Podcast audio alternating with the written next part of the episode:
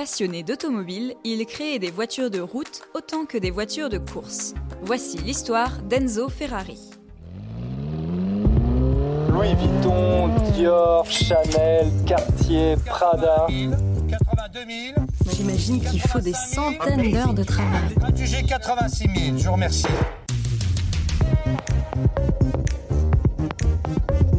Les génies du luxe, un podcast capital.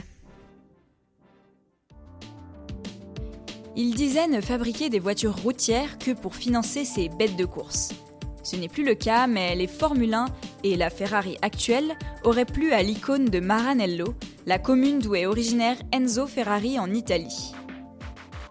Né dans un milieu peu aisé, en 1988, le jeune Enzo va grandir avec sa passion pour l'automobile.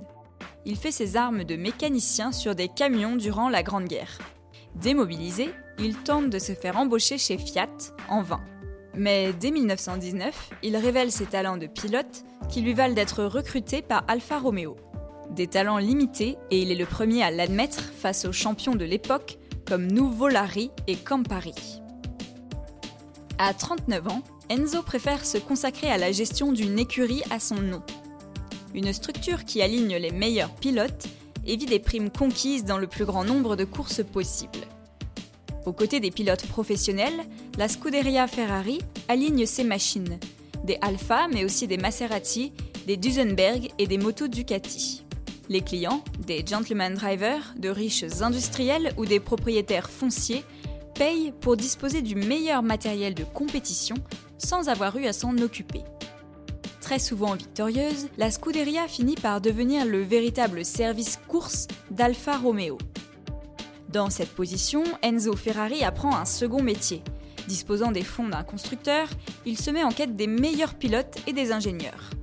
Il ship à Fiat Vittorio Jano dès 1923. Enzo participe aux orientations techniques pour les futurs modèles et certains historiens voient dans les fabuleuses Alfa Romeo 158 Alfetta, conçues sous ses ordres à la fin des années 30, les véritables premières Ferrari. Évincé de chez Alfa par un ingénieur espagnol, Enzo Ferrari se voit interdit d'utiliser son propre nom, trop associé à Alfa Romeo. Mais la guerre résout le problème, et en 1947, sa toute nouvelle voiture, longtemps méditée, voit le jour à Maranello, dans l'usine bâtie sur le terrain de sa femme. L'objectif est de gagner pour vendre des voitures de course, et c'est le cas. Les premières éditions des 24 heures de Spa et des 24 heures du Mans sont remportés par cette marque débutante. Les clients de Ferrari sont des pilotes qui ne pensent qu'à la performance et sacrifient tout confort. Après certaines compétitions durant des jours, ils regagnent leur domicile par la route. La course est certes un luxe en soi, mais Enzo Ferrari va devoir apprendre à composer avec une nouvelle sensibilité.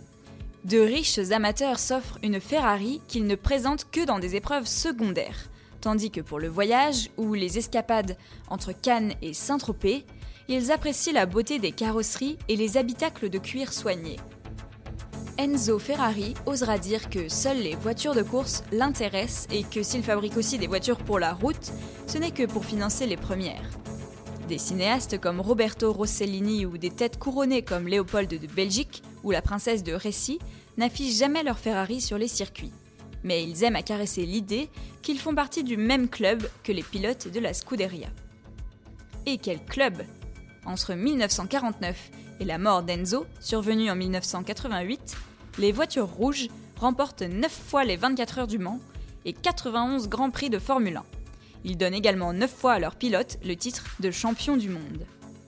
Un succès qui n'empêche pas l'équation financière de devenir peu à peu intenable. Après avoir envisagé de se vendre à Ford en 1963, Enzo accepte la reprise par Fiat, effective en 1969. Une véritable gamme commerciale vise à enfin rentabiliser le nom magique, à raison de quelques milliers d'unités par an.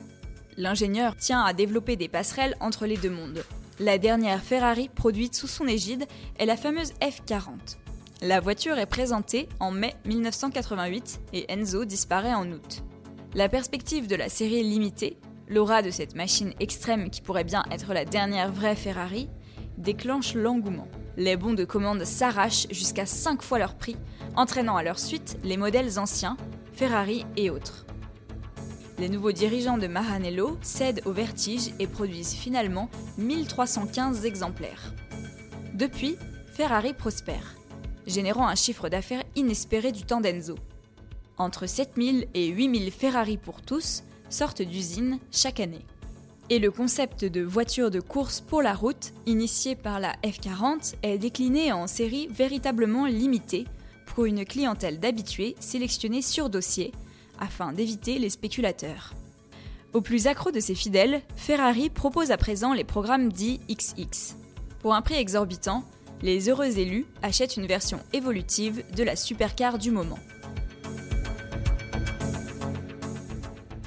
Un texte de Robert Puyal, lu et réalisé par Léa Giandomenico. Si vous avez aimé ce podcast, n'hésitez pas à en parler autour de vous et à nous laisser des étoiles sur les plateformes d'écoute. Merci et à bientôt pour un nouvel épisode.